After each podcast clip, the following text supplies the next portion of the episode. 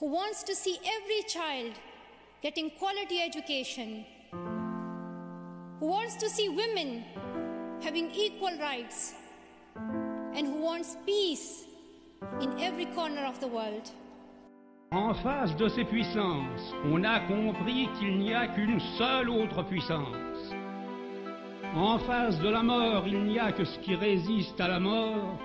En face des puissances de la nuit, il n'y a que l'immortalité. Encore une fois, la culture domine tout. C'est dans l'esprit des hommes que doivent être élevées les défenses pour la paix. Tel était l'esprit de ceux qui ont fondé l'UNESCO. for good governance, democracy, and the rule of law, for inclusive and sustainable development. Encore une fois, la culture domine tout. Bonjour à toutes et à tous, vous écoutez Mariette Boudgour, Marianne Condette et Sana Tekaya pour ce second podcast de l'antenne UNESCO de SONU. Dans ces podcasts, nous abordons les thématiques chères à l'UNESCO dans le but de sensibiliser les étudiants et d'instaurer un débat, une réflexion autour de problématiques actuelles qui touchent à l'éducation, à la préservation des biens culturels, aux sciences. Aujourd'hui, nous allons parler de la précarité étudiante. Nous allons traiter de la situation des étudiants en temps de pandémie. La question de la précarité est un problème fondamental auquel l'UNESCO tente de remédier. En effet, l'UNESCO prône un égal accès à l'éducation dans de bonnes conditions. La précarité, source d'instabilité et de rupture sociale pour de très nombreux étudiants, contraint les étudiants en situation de précarité à poursuivre leurs études dans une situation d'insécurité financière et peut les amener à devoir cumuler des jobs à côté de leurs études. L'UNESCO a, à de très nombreuses reprises, témoigné de son engagement pour favoriser une éducation égalitaire, cherchant à garantir ce droit fondamental. La Coalition mondiale pour l'éducation a par exemple été lancée par l'UNESCO en mars 2020 pour répondre à la crise éducative liée à la pandémie de Covid-19. Cette coalition est une plateforme de collaboration et d'échange qui tend à protéger le droit à l'éducation pendant et après la pandémie.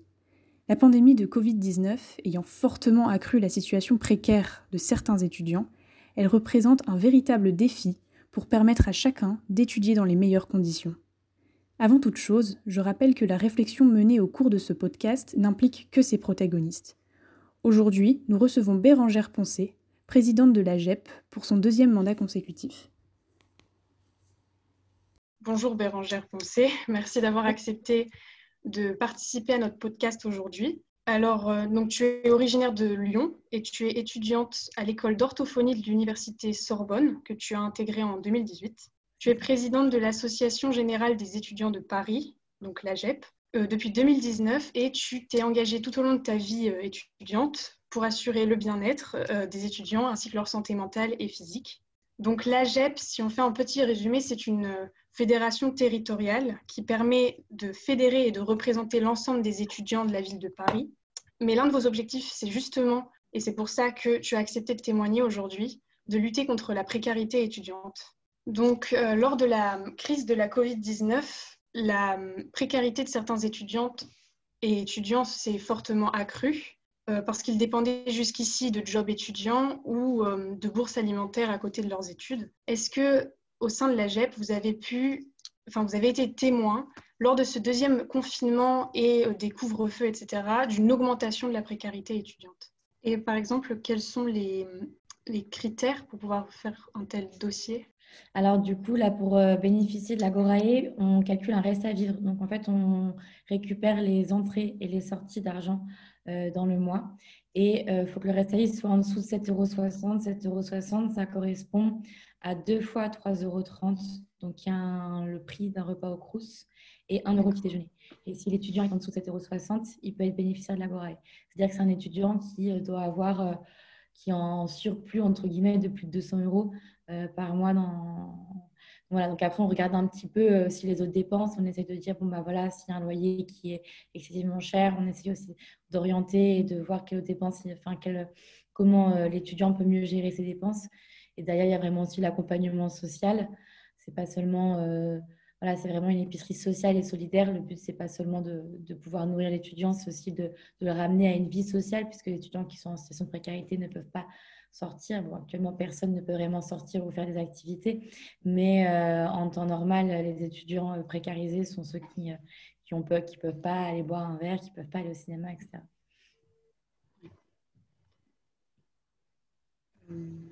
Est-ce que tu aurais des chiffres particuliers qui témoigneraient d'une, euh, par exemple, au niveau de l'emploi, des chiffres qui pourraient témoigner d'une perte forte d'emplois euh, liés justement à la Covid-19 et à la pandémie Oui, tout à fait. Donc, euh, la FAGE, qui est la Fédération des associations générales étudiantes, qui est notre organisation nationale, a réalisé une enquête avec Ipsos sur le premier confinement. Et donc, il y avait 75, 74% euh, des étudiants qui euh, avaient arrêté leur travail ou qui, ont, enfin, qui étaient euh, obligés donc d'arrêter leur travail. Dont je crois que c'est 1 sur 10 qui l'ont jamais repris en fait ou qui n'ont pas pu avoir aussi de suite là-dessus. Quoi. du coup, est-ce que vous pourriez vous nous expliquer les systèmes d'aide contre la précarité qui ont pu être mis en place, que ce soit au niveau des universités ou alors plus de manière locale ou même au niveau national? Tout à fait. Donc, euh, sur le premier, on a pu un peu euh, voir euh, différentes phases dès, à partir de la crise. Donc, sur le premier confinement, ça a été très long et il y a très peu d'initiatives qui se sont mises en place. Nous, on avait dû fermer nos agorae à cause, bah, parce que le confinement était très strict sur le premier, donc on ne voulait pas mettre en danger aussi nos volontaires en service civique, donc on avait décidé de fermer nos agorae. Au bout de quelques semaines, on s'est dit, il faut quand même qu'on aide les étudiants parce que la plupart ont perdu leur travail, en plus de revenus. Donc, on s'est mis à faire les distributions alimentaires avec nos propres moyens. Euh, donc, euh, les premières distributions étaient, on va dire, très simples. On les a arrêtées pendant l'été parce que bah, les bénévoles partaient un peu tous en vacances. Et puis après, il y a eu la, sortie du, confinement. Et après, partout en France, dans notre réseau associatif, euh, un peu tout le monde s'est mis à faire ces distributions alimentaires-là. Donc, c'était parfois certaines avec le CRUS. Pour le coup, le CRUS de Paris n'a pas forcément contacté, n'a pas forcément mis en place de distribution de paniers. Et puis après, euh, à la rentrée, on s'est rendu compte bah, que la situation ne s'améliorait pas, euh, voire qu'elle s'empirait, hein, qu'aucun étudiant n'avait pu reprendre vraiment de travail étudiant, que, euh, que bah, n'avaient pas pu travailler cet été. Donc en fait, tous les étudiants qui travaillent l'été pour pouvoir avoir une grosse somme toute l'année à utiliser, et eh ben rien du tout. Donc, euh, comment aider ces étudiants-là qui étaient, euh, qui étaient quand même obligés de payer un loyer, surtout un loyer parisien ou francilien euh, qui, a, qui est forcément plus élevé qu'ailleurs? Et donc, ben, à la rentrée, on a pu réouvrir nos agorae, donc ça c'était vraiment un soulagement. Et à côté, on s'est rendu compte qu'il fallait qu'on continue. Donc, sur le deuxième confinement, on a mis en place des distributions, mais à plus grande échelle. Donc, c'était entre 400 700 paniers qui étaient distribués les samedis. Et euh, les formulaires, en fait, se remplissaient en 24 heures. Donc, euh, donc c'était vraiment, là, on s'est vraiment rendu compte aussi encore plus du besoin et cette cruelle précarité euh, qui était là. C'est-à-dire que les étudiants, ils attendaient tous les, toutes les semaines notre, notre formulaire. À côté de ça, dès le début, donc ça c'est plus pour les initiatives donc, étudiantes enfin, que la GEP a pu mettre a pu mettre en place. À côté de ça, sur le, dès le premier aussi confinement, les universités ont mis en place des aides sociales. Enfin, les universités mettent en place des aides sociales tout le temps en fait. Sauf que les étudiants sont souvent très rarement euh, informés euh, de euh, ces initiatives d'aide sociale. Donc ça peut être, bah, par exemple, il y a des gros frais qui sont avancés, ça peut être bah, pour aider à payer ses frais, des réparations, une voiture. Voilà, c'est justifié, c'est des commissions qui, se déroulent. Et donc là, avec, avec toute cette crise, les universités se sont mobilisées pour euh, aider encore plus d'étudiants et mettre en place soit des aides sociales d'urgence, donc avec moins de commissions, des dossiers un peu plus simplifiés et, euh, et, des choses, on va dire des critères un peu plus simples ou OK. Et après, euh, chaque université un peu fonctionné différemment. Je sais par exemple, la Panthéon-Sorbonne, c'était une aide, c'était un montant directement attribué aux étudiants. Alors, par exemple, à la Sorbonne Université, c'était un dossier et en fait, on attribuait un montant en fonction de ce que l'étudiant demandait. On se disait, bon, bah, OK, euh, cet étudiant-là, il dit qu'il a besoin d'un ordinateur, de quoi se nourrir et de payer son loyer. Et ben, on mettait des montants pour chacun de ces critères, on lui donnait une somme et on essayait de donner pour deux ou trois mois euh, pour, pour euh, voilà, que l'étudiant n'ait pas à refaire des dossiers toutes les semaines. Donc ça, euh, les universités ont plus ou moins toutes bien réussi à mettre ça en place ou à gérer le nombre de dossiers.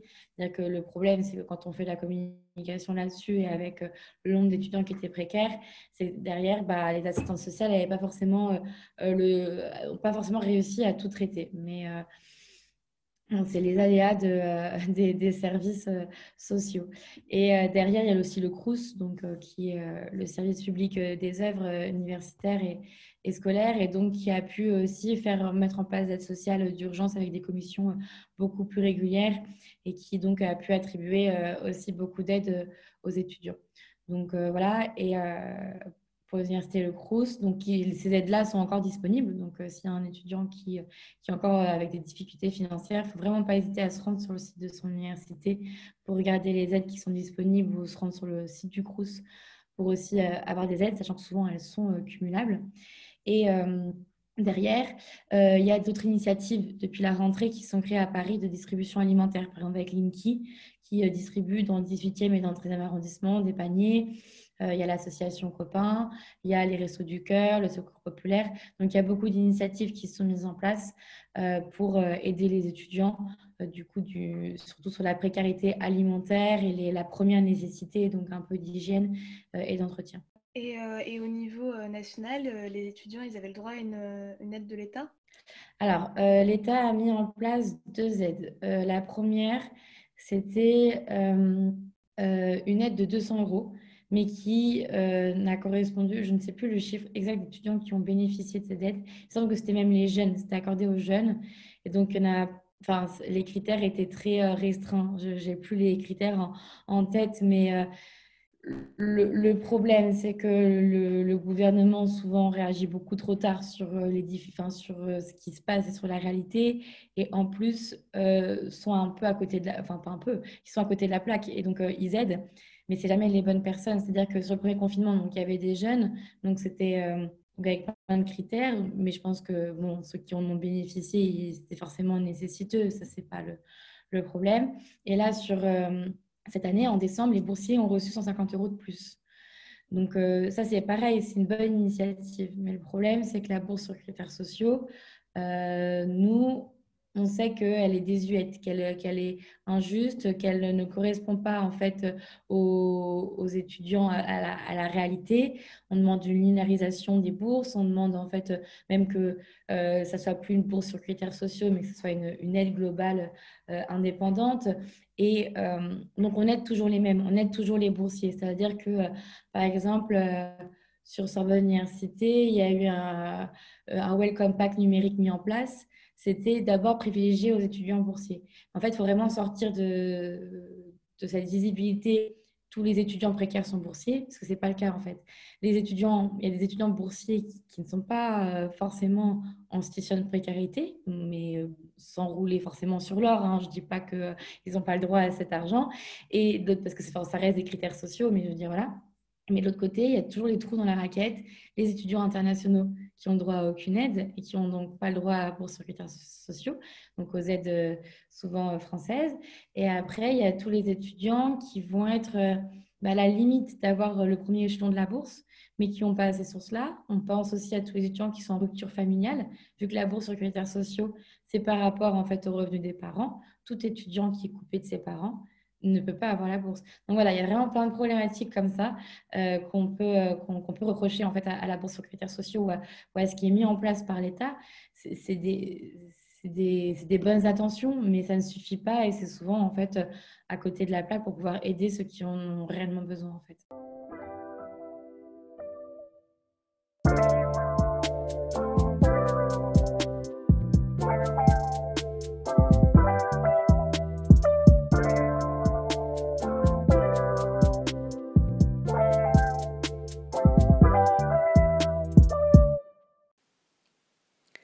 Cette année, la pandémie a laissé en dehors des classes presque 1,6 milliard d'apprenants dans plus de 190 pays, soit plus de 90% de la population apprenante mondiale.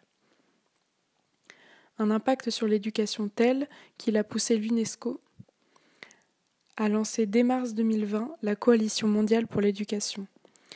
150 membres des Nations Unies et de la société civile ainsi que les académies se sont ainsi rassemblés pour permettre une meilleure connectivité numérique entre les enseignants et les élèves pour parvenir à limiter le décrochage scolaire, un programme mondial qui soutient plus de 70 pays, notamment en Afrique, en partenariat avec des géants du numérique pour assurer la continuité.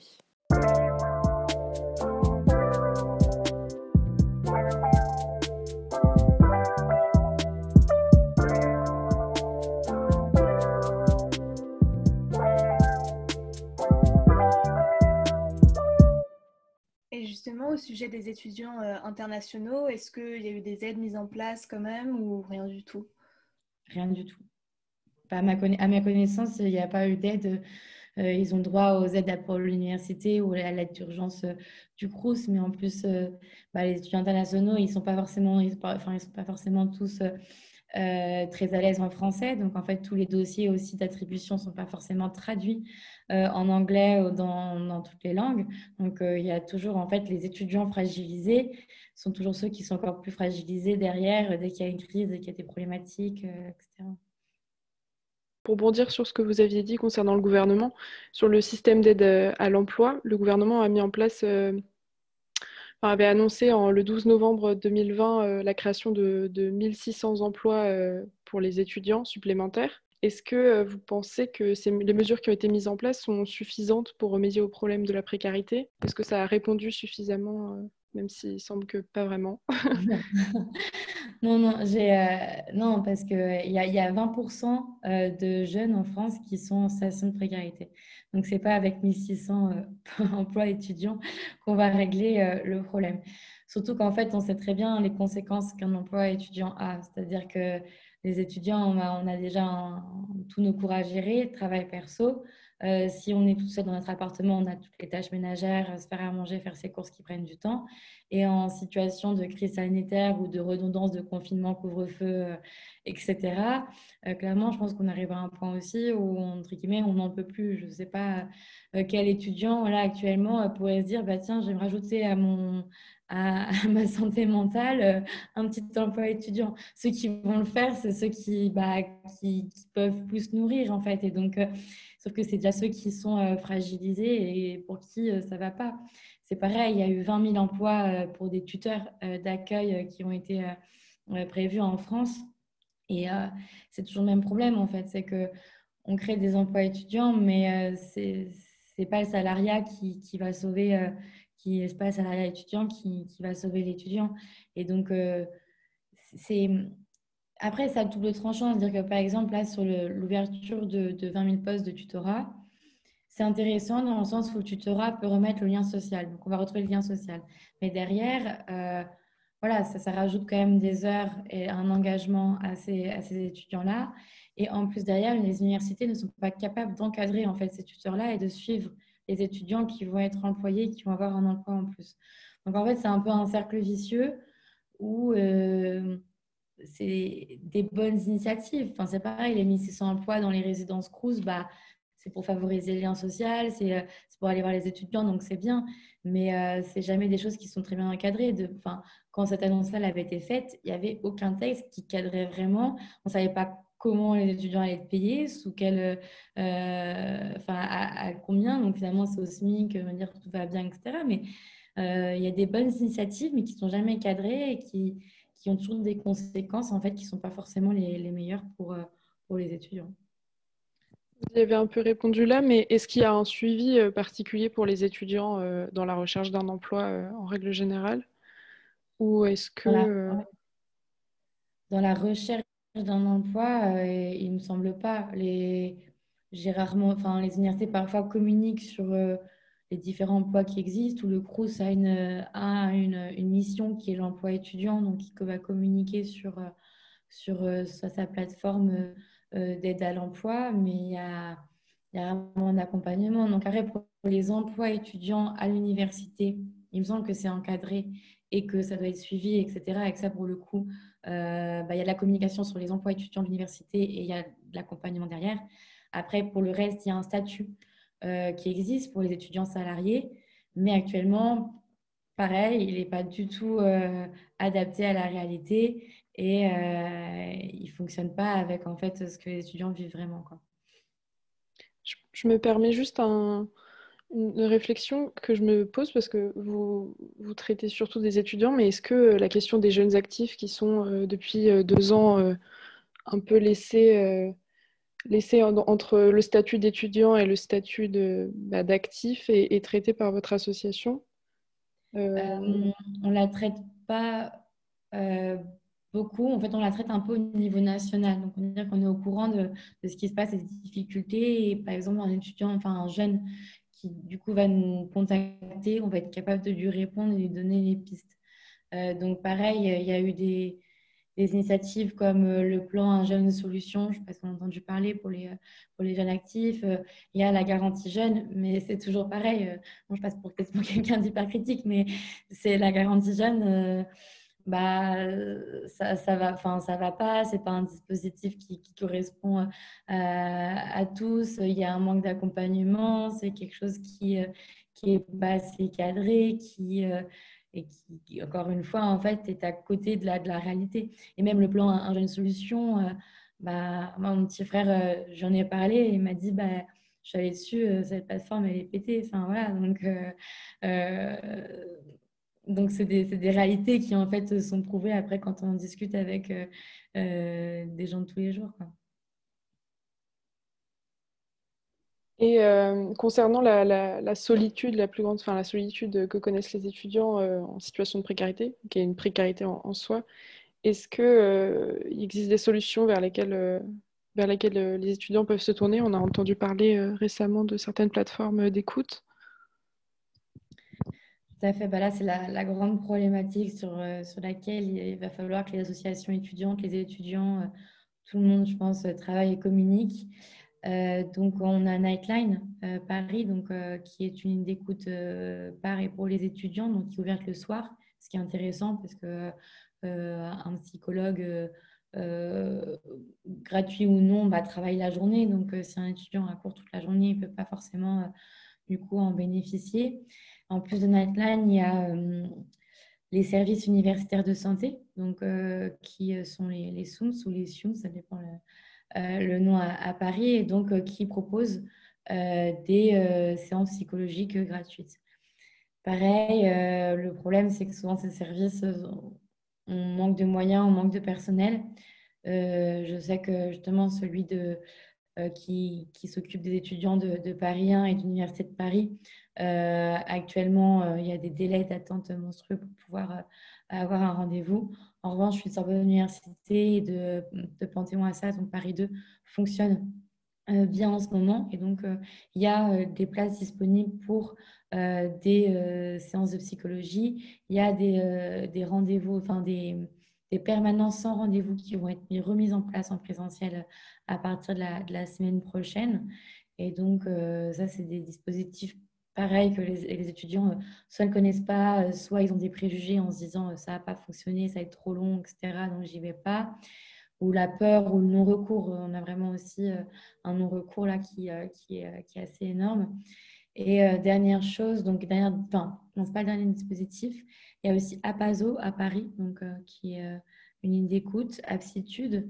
Et il y a aussi la FAGE, donc, qui a mis en place euh, une plateforme pour prendre rendez-vous avec une psychologue professionnelle, donc euh, gratuitement.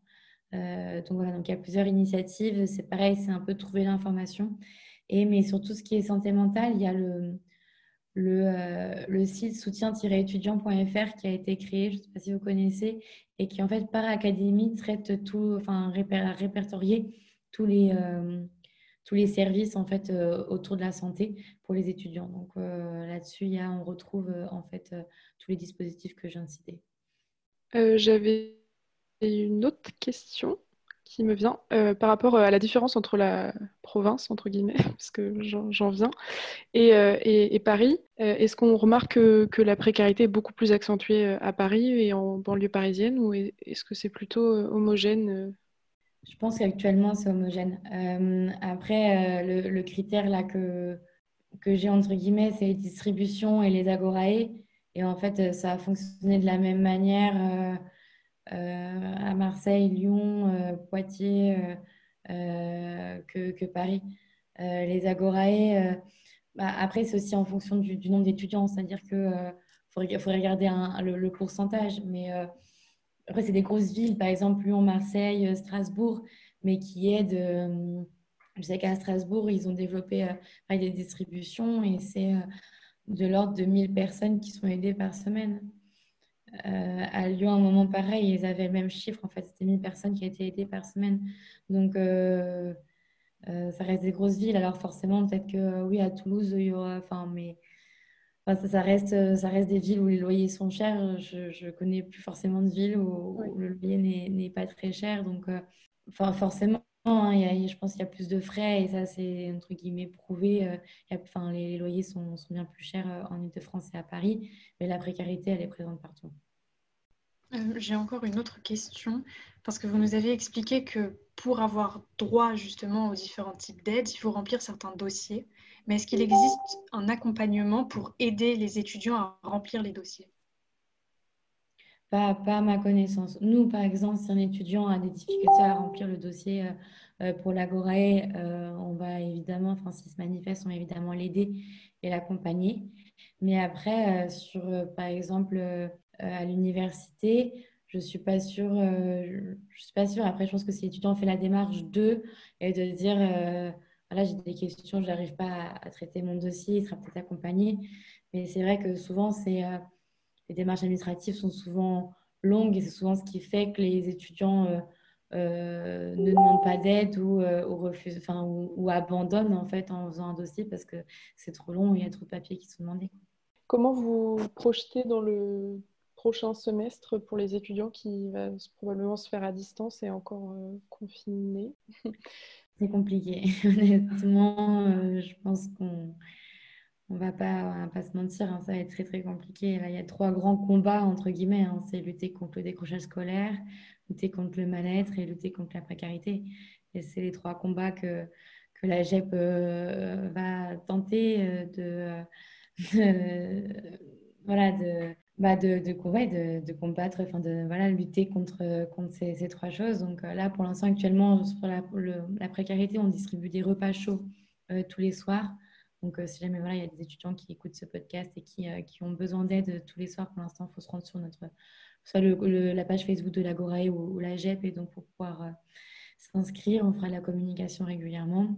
Et puis après, sur le décrochage et la santé mentale, on, va voir ce qui est possible. Mais voilà, il y a, vraiment pas mal d'aides qui sont disponibles pour l'instant sur la santé mentale euh, sur Paris. Donc, par exemple, pas hésiter à, se renseigner et aller euh, voir tous ces dispositifs. Puis sur le décrochage scolaire, bah, pour l'instant, il n'y a pas vraiment de, solution. On tente de mettre en place des, séances de tutorat, d'entraide entre, entre étudiants, euh, tout ça. Donc, on va voir euh, comment, comment les universités vont réussir aussi à mettre en place et comment les universités vont anticiper ce second semestre, parce que là, se rend bien compte qu'on peut pas, on peut plus faire comme si de rien n'était, comme si dans deux mois, on va pouvoir retourner sur les campus ou euh, voilà, c'est, on repart sur du distanciel. Les universités, pour la plupart, hein, sont pour un retour. Il hein, faut savoir que c'est surtout au niveau du gouvernement que ça bloque et ça devient une réelle problématique parce que bah, au final, on a des personnes qui, sont en train de se construire, euh, qui, ont besoin d'interaction sociale, qui, tout ça, et on a un peu les, oubliés de la crise, il hein, euh, faut, se le dire. Euh, voilà, donc en espérant qu'on comprenne que, le gouvernement réagisse vraiment sur la réalité des choses et du fait que ça devient difficile en fait pour, pour tout le monde. Voilà pas une note positive. Mais vous pensez que la médiatisation euh, en cours euh, va faire bouger les choses là-dessus ou sur les mesures qui vont être prises euh, par rapport aux étudiants ou ça va être essentiellement pour les lycéens et, le secondaire que, que, ça va bouger pour la reprise des cours? Vous ne pouvez pas savoir, mais...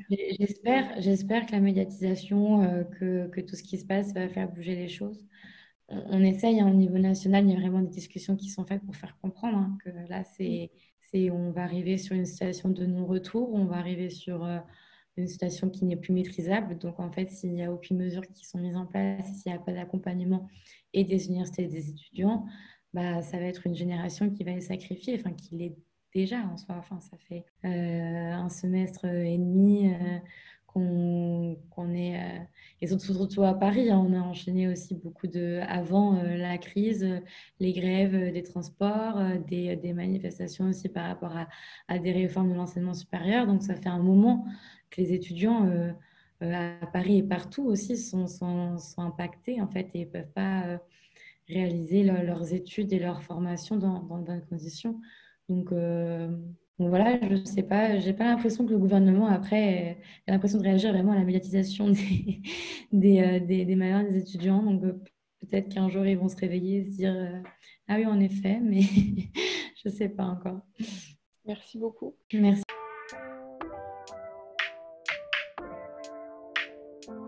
Merci pour votre écoute. Vous pouvez retrouver notre podcast sur toutes les plateformes audio ou sur notre blog où il sera également retranscrit en script. N'hésitez pas à prolonger cette discussion en commentaire et à partager vos expériences. À très vite.